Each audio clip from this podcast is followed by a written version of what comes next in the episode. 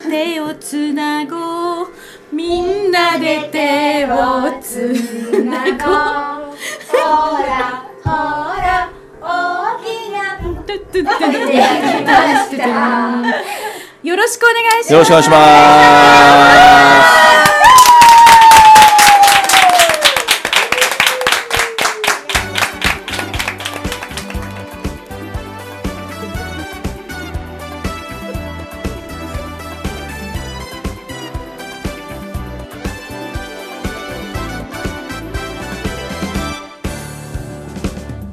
本気の人が本気で喋る本気丸出しラジオ局今夜も本気で喋ります皆さんごきげんようエツコセレクションの時間ですお変わりございませんでしょうか、えー6月は、えー誕生日をねたくさんの方に祝っていただいて本当に感謝をしております皆さんありがとうございます、えー今宵も皆さんの大好きな開運大王をお呼びしております桜庭千幸大先生ですよろしく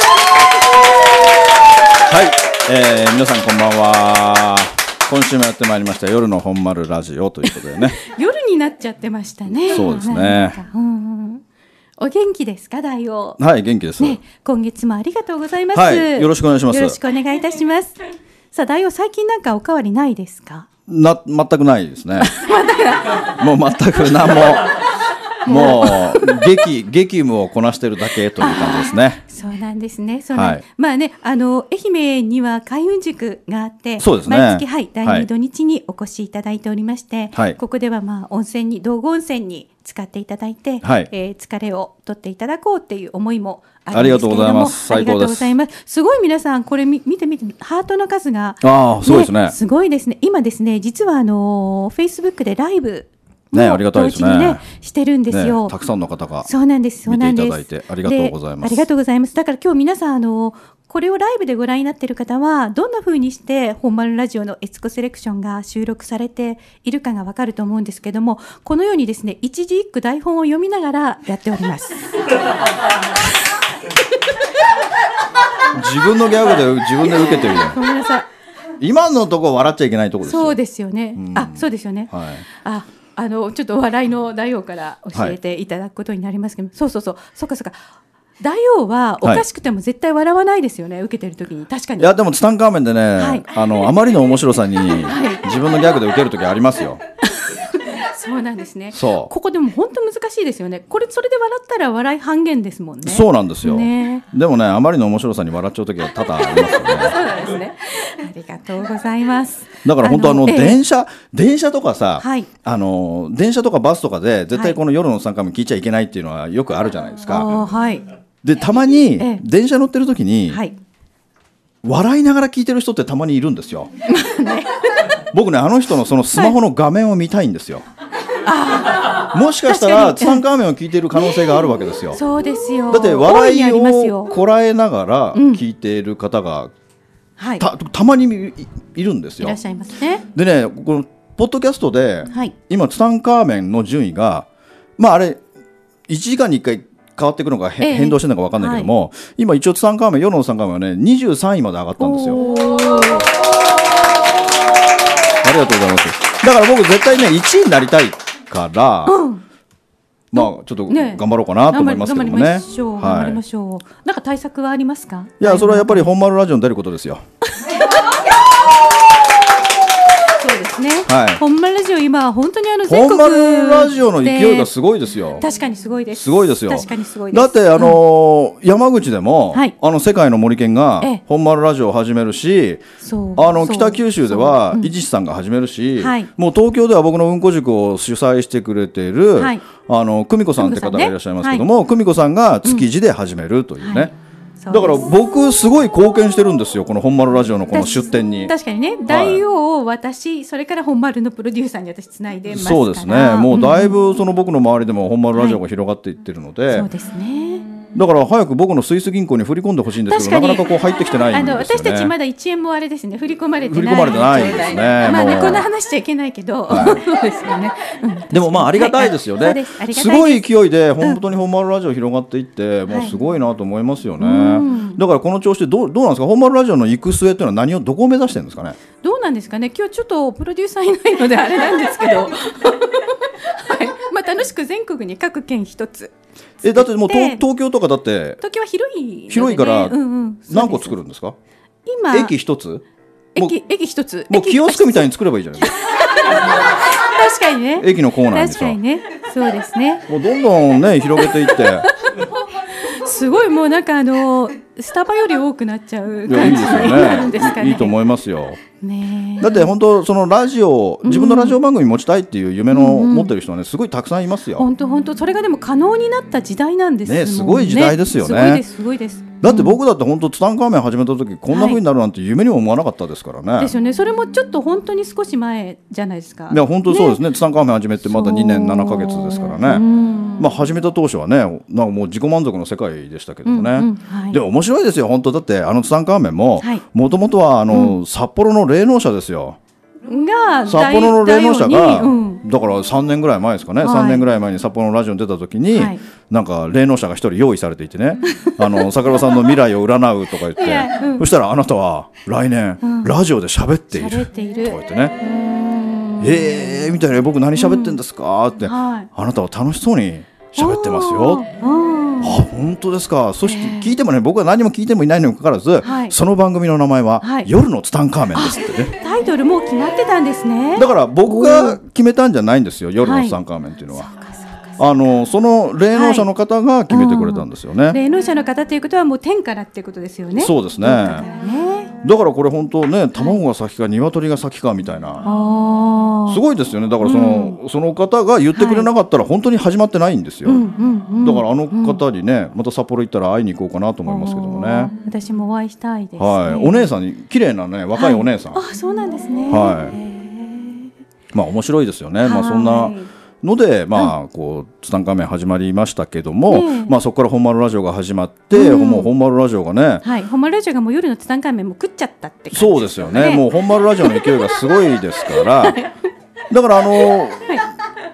本丸ラジオが広がったのは、まあ、プロデューサーも言ってましたけども、はいうんやっぱり本丸ラジオに僕が出てからこの本丸ラジオが世に広まっていったっていう、うんすごいですよね、まあ、それは社長もプロデューサーも言っていて、もう坂場さんに向けて足を向けて寝れないんですみたいな感じをおっしゃってましたけれども、だから僕はスイス銀行の口座を教えておきましたけどもね。はい ゆゆゆ言っておきますね,、はい本当にねまあでも本当にこの本丸ララジオがね、どんどんどんどん広がっていって、はいやっぱり喋りたいっていう人もたくさんいるからそこでなんねか。結局ね分かったのがみんなその今ほら最近自分の表現が自由にできるようになった時代じゃないですか、はいはいその中で自分の話を伝えたい聞いてもらいたいっていう人がこれだけいるっていうことが分かったんですよねそうですねねそうなんですよだから表現したい人とかねたくさんやっぱ僕は出ていただいて、はいえーその自分のね、えー話というかねまあ、はい面白おかしくね、いろいろ話してもらえればそれに共感した人たちがね、うんまあ、世界が広がりますよねそうですそうですだから僕も本当そのツタンカーメン始めた時は本当こんなになるなんて僕は本当に夢に思ってなかったですけどうんうもんうんうんだって今本当このツタンカーメンは、はいたくさんの方たちがこの CD にダビングをして、はいそれをなんか配りまくってくれているわけですよ、うんうんうんだから知らない人からなんかすごいたくさんメッセージをこはういいただけることになり、ええまあ、びっくりしますよね、本当にね。やっぱりなんかあの聞いてもらえる数のような気がするんですよね。もう本当に浸透っていもうどれだけ多くの人に聞いてもらえるかで、うん、だよあのお役に立つ話たくさんしてくださってるから、まあこれはねもはやどんどん、うん、ていうか僕はもともとこのツタンカーメンを聞いたことがないから、はい。何を喋ってるかさえもう何も覚えてなそいんうでですすけよどね。あのそうなんですよ。まあ三歩歩いたら忘れあもう忘れられますし、 ね。だから僕も一度聞いてみたいんですよ夜のツタ聞ンいてカーみたいメですよンね。を。わかりますね。そうですね。今オープニングなんか飯島悦子さんという方があやってるみたい。それはね収録の時生で見ましたから ね。もうダメ出しもされてるの NG も何回も見てますから ね。もうなんかね、ちょっとよくわかんないです。私も、はいあの、ど最どう高でいすようね感じでね、どういう感じでやっていいのかわかんないんですけど、まあまあ本当にすごい楽しくやらせてもらはってい、て、だからもう本丸ラジオがたくん。さん広がっていき、うんそしてたくさんの人たちがこう表現する場ができてそこから人生が変わっていくっていう人も僕は絶対いると思うんでね。そうなんですよ。だって、あの、ね、特に大王の、あの、夜のツタンカーメンを聞いて、笑って笑って、あの、癌が消えたとかね、体が、あーそう、良くなったとかね、そういう名前効果も名あ前るんですもん名前出したらまずいよね、まあ、名前出さないけど、まあ、とある方のお母様がそね、うほうえーもうかなりこうんうステージが進んでいて、うんもうどうしようかって言ってる時に、まあ、手術しなきゃいけないとか言ってる時に、はいあのその息子さんが、はいお母さんもうとにかくがん細胞は笑うん笑えば消えるからって言ってこの CD 聴ける笑えるからって言って渡して、はいお母さんがハマっちゃってそうもう病室でずーっと笑うの。ね、そうきずっと聞いてくださっててだってもう140話ぐらいあるからももうずーっと笑ってたらがねん細胞消えちゃったのそうなのだから医者すがごい医でし者ょがびっくりしてだかそう何をしたの何が起こったのっていうねらそのまま退院したんですよ細胞すごいですよだからねあの聞いてくださってる皆さん本当よかったらあの夜のツタンカーメンのエツコセレクションをあのちょっと体が病んでたり心が病んでる方にね聞かせてあげてくいだやそさいれで後日談があってね、はいはいでそのお母様が無事に退院して元気になってね、はいあの家に帰った時にね今度はね全車両を始めたんですよ。全車両始めてすごいうんだから今まではその方は全車両したけども、はいい、やお母さん捨てた方がいいんだよ物は手放していかないと床面積が広げなきゃとか言っても、なす結構昔の人っていうのはこう捨てたりする習慣がないのうんなで,、いですでね大切に取っておくそっうていう、ですね、戦争を経験してたらね難しいです難もしいうなくなる恐怖っていうのがありますから、うんもう難しい、うんだからあのーお母さん言うこと聞いてくれなかった、はいでもラジオを聞き出して、家に帰ってきたら、まず物を捨て出したっていうんですよすごいねすだからもう、その食器棚も、はい何もかも捨てて床面積がものすごく広がごいったっておお素晴らしいでお父さんがいて、うんうんこのお父さんがまた捨てないわけですよ、ね、お父さんの方が難儀だっておっしゃってましたそうよね。、うんそれが、うんいつかな2週間ぐらい前かな、うん突然お父さんが全車両を始めましたって、うんあの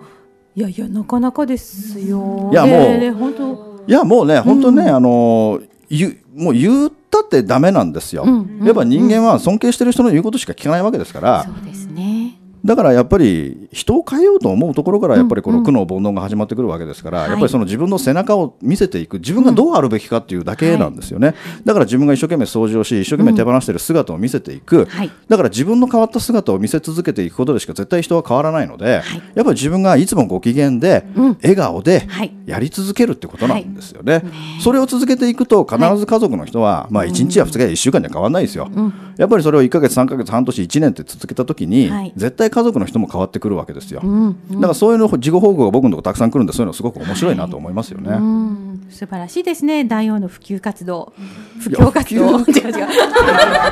ね、なんかもうすごいいいと思うんですよ。私ね、はいそうなんです。家族ってね、本当にあの一番の学びで買いたいところがいっぱいそうですよね見えるんですようね。でそこでみんな本当にあの苦しんでらっしゃるんだけれども、まずはね自分の姿を変えるで続けないといけないですよね。いやもう結構続けな根い気よそうく本当にうん根気よく続けないとっていう、ね。もうね本当ねだから他人を変えようと思うところからうん。こう問題がおかしくなってくるわけですよ、だからやっぱりこう自分が変わっていく姿をはい見せ続けることですよね、うんうんこれが一番なので、そうですね。あそういえばね、うんあの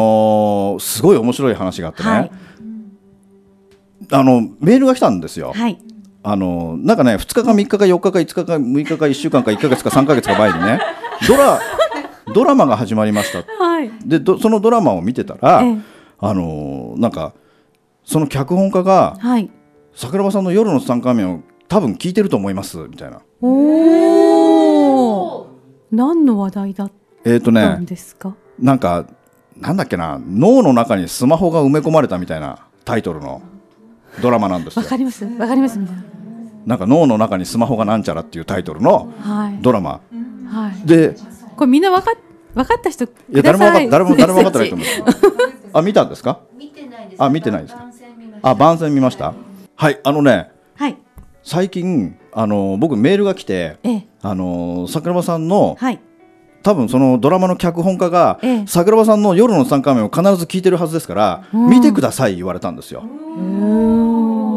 で僕のその話のね、はいな何なのか分かんなかった、まあ、とりあえず見見ましたよはい。あの日テレ動画って見たらあ出たんだよお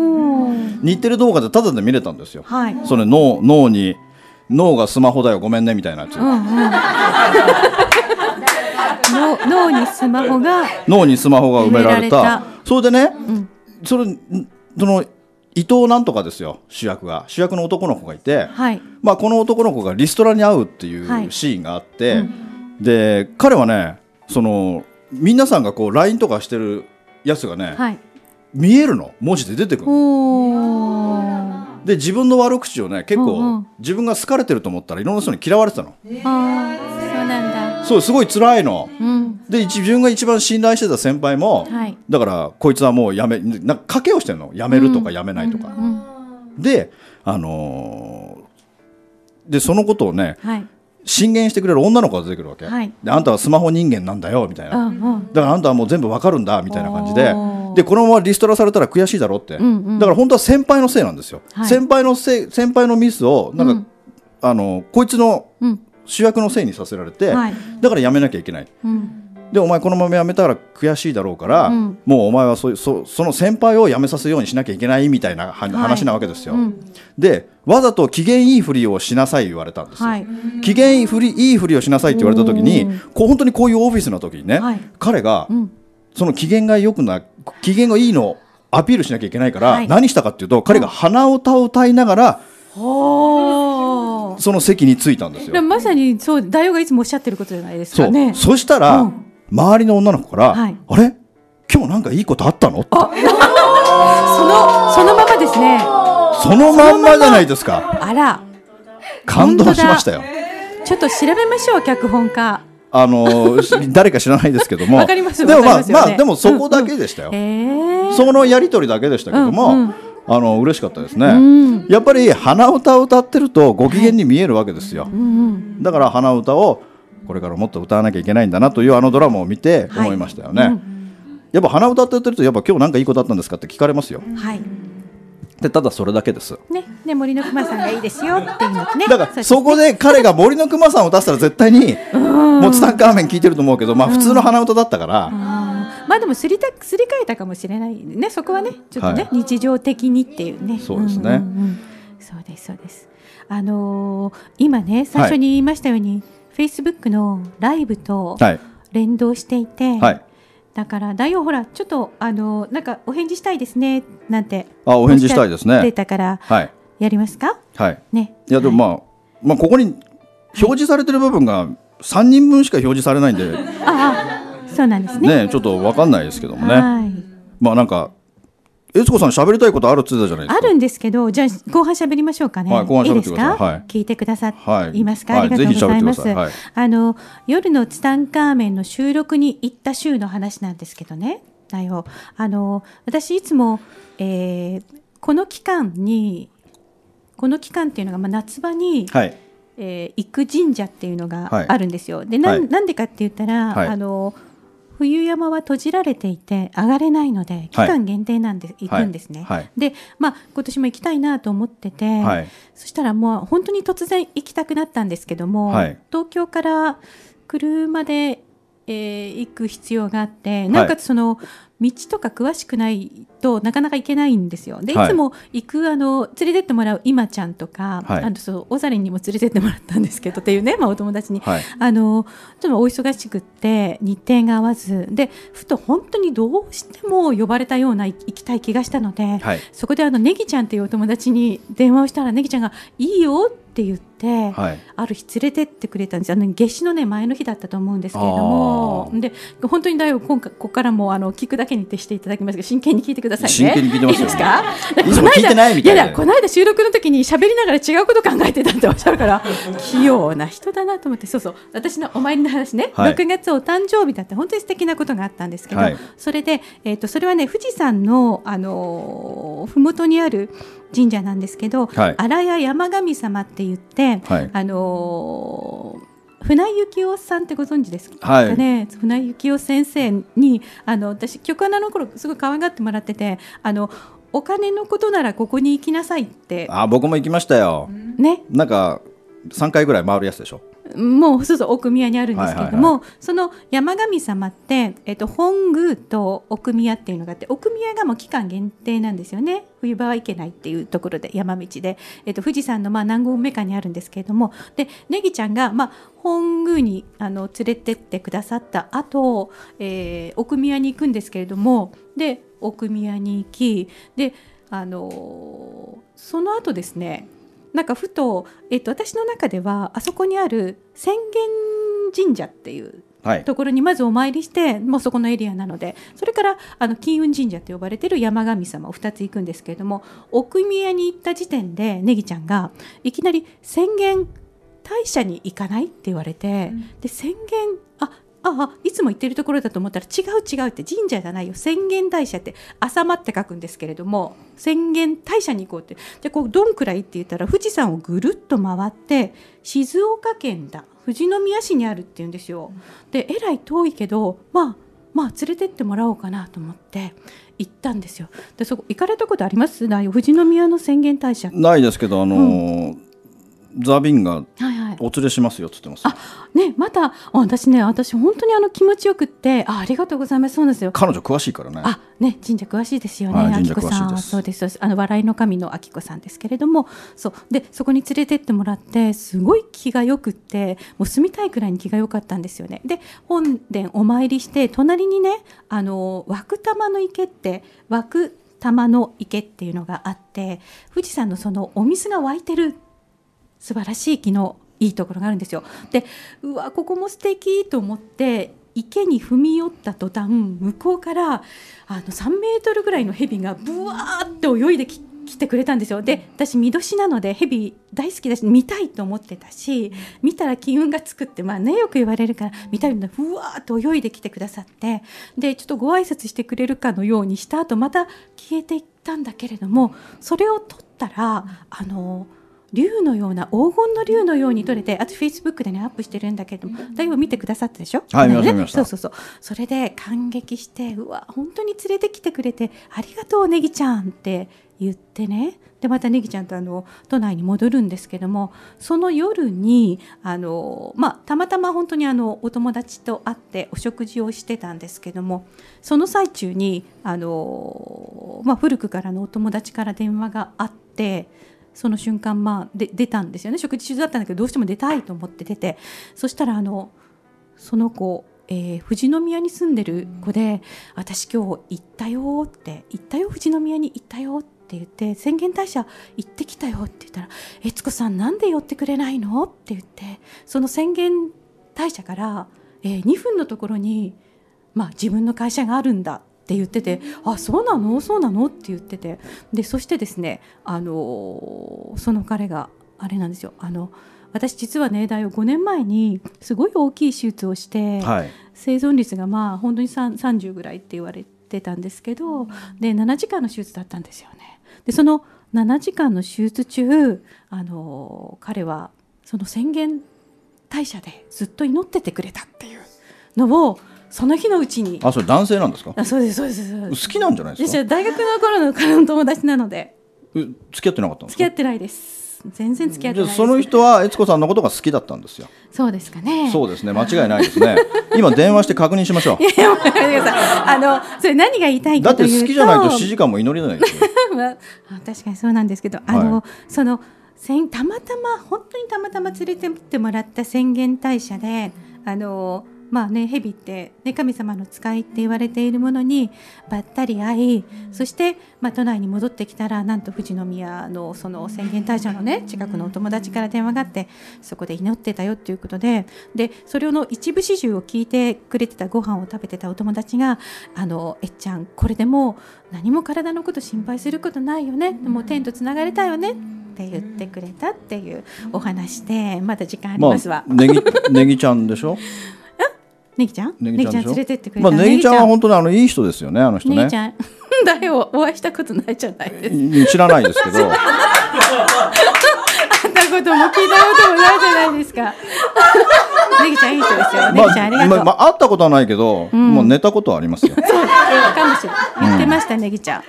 まあいい方ですよまあね,、ね夜の番組になっちゃってましたからねおかしいな「いつこセレクション」すごい爽やかな格調高い 番組だったんだけどいや私ちょっとこれ練習しますだよ何をあの伝え方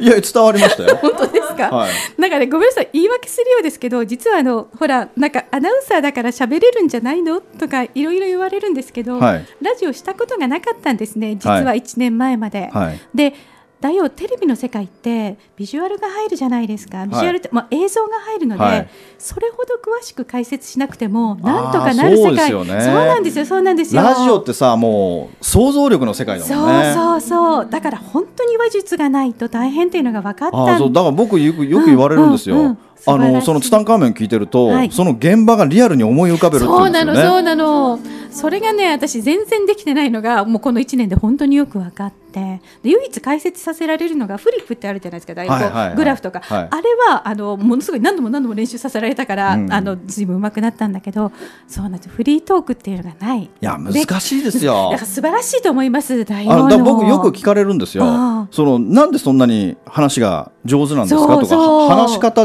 教室とかそう。なんかどっかで勉強されたんですか、とうんうんかすごいよく聞きたいです。聞かれるんですけど私もはい。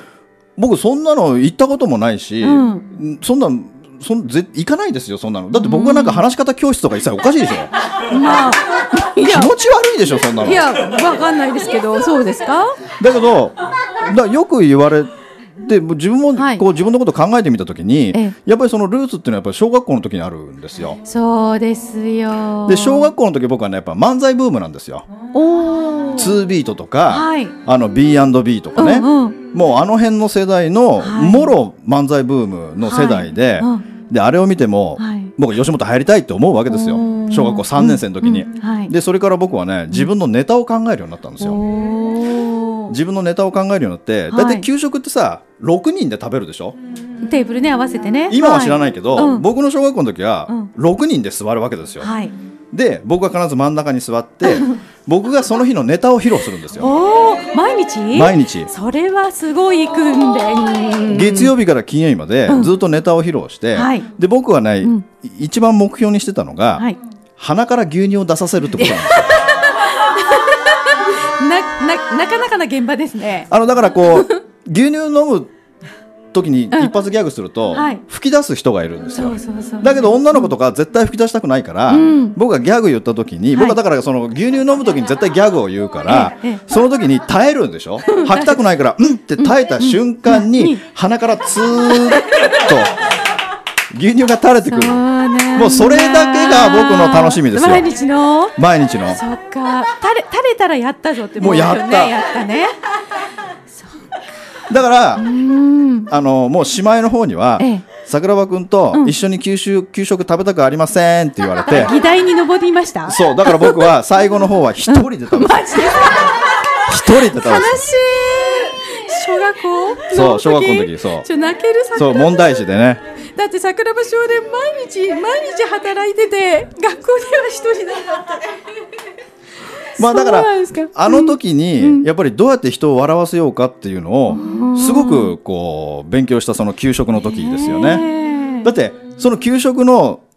牛乳を飲む瞬間のその一発芸とかええなんかこのギャグとかやった時のこの笑わせるって結構テクニックが必要なんですよ。ですよでまあ3年生で4年生になるとこう席替えじゃなくてその、えークラス替えしますよね、はいクラス替えするとまたそこで、うんうんえーまたそういうのが始まるわけですよ。あーでもだいぶ人気者でしょ笑わせてくれる子が一番人気者でじゃないですか小学校いや小学校うーん小学校はそんなにモテなかったですね。そうなんですか、は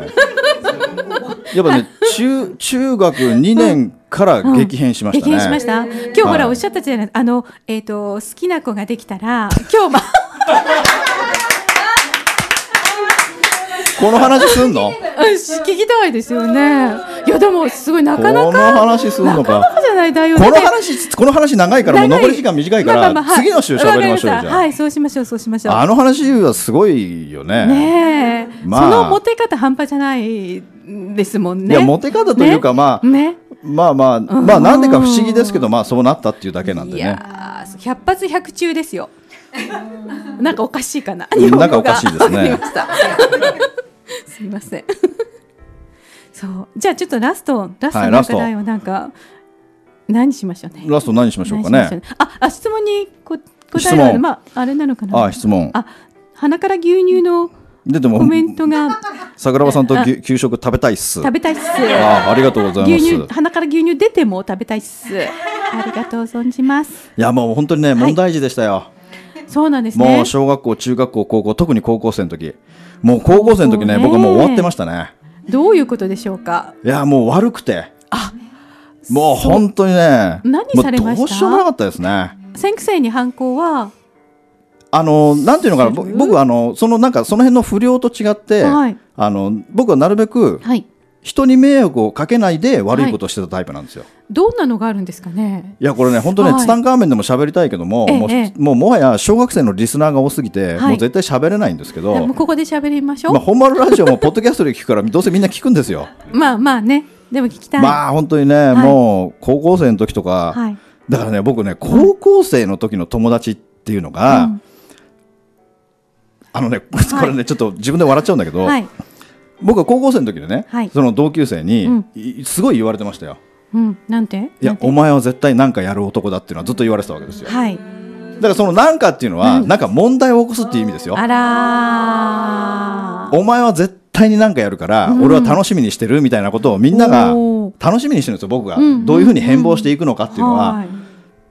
で僕はどうなったかっていうと、はいだって悪いことしかししてなかったわけですよ高校3年生なんかもうずっと3年間ずっと悪いことしかしてないですよなんか具体的に教えてくださいいよ。やもうそれはね悪い言えないよ言えないの？言えない一個ぐらい言える一個ぐらいなんか想像がつく一個ってないんですか？あそれもう時間がないから後で言うけどあ次週次週次週喋るけど、はいあのーで僕はほら散々悪いことしてた人間がだよ、はい。そっから、うんいいくつだろうな、うんもうそこから13年14年15年経った時に、はい今度は僕がさはい僕は友達に何も言ってないんですよ、うんうんえ仕事のことは知ってるけど、うん僕は人様の前でこう講演してるなんていう話は友達誰も一人も知らないんですよはいそれがね、はい突然誰かが知っちゃったんですよあはい桜庭うがん人様の前でお話をしてお金をもらってるぜっていう これがもうい友達意外でに意バ外レでちゃでっすねたんですよああその時のタイトル はいもう終わっちゃったじゃあちょっと音楽鳴り始めた音楽鳴り始めましたねはいはいちょっと今き切っとかないとこれはいだからもう 僕の友達たちあがやっぱすごくびっくりされてるわけですよ、うんうんはい僕のその変貌ぶり、うんうんだから真逆に触れちゃったでしょ、うんうんうんだからそれが僕の友達はもう信じられないっていうので、はいまあ、一時話題が持ちきりでしたねおーでもまだ応援してくれてたりとかいや応援してるかどうか知らないですけどねちょっとなんか全然まとまらなくなりましたけども全くまとまってないですけど今週はこの辺りで、 早くまた来週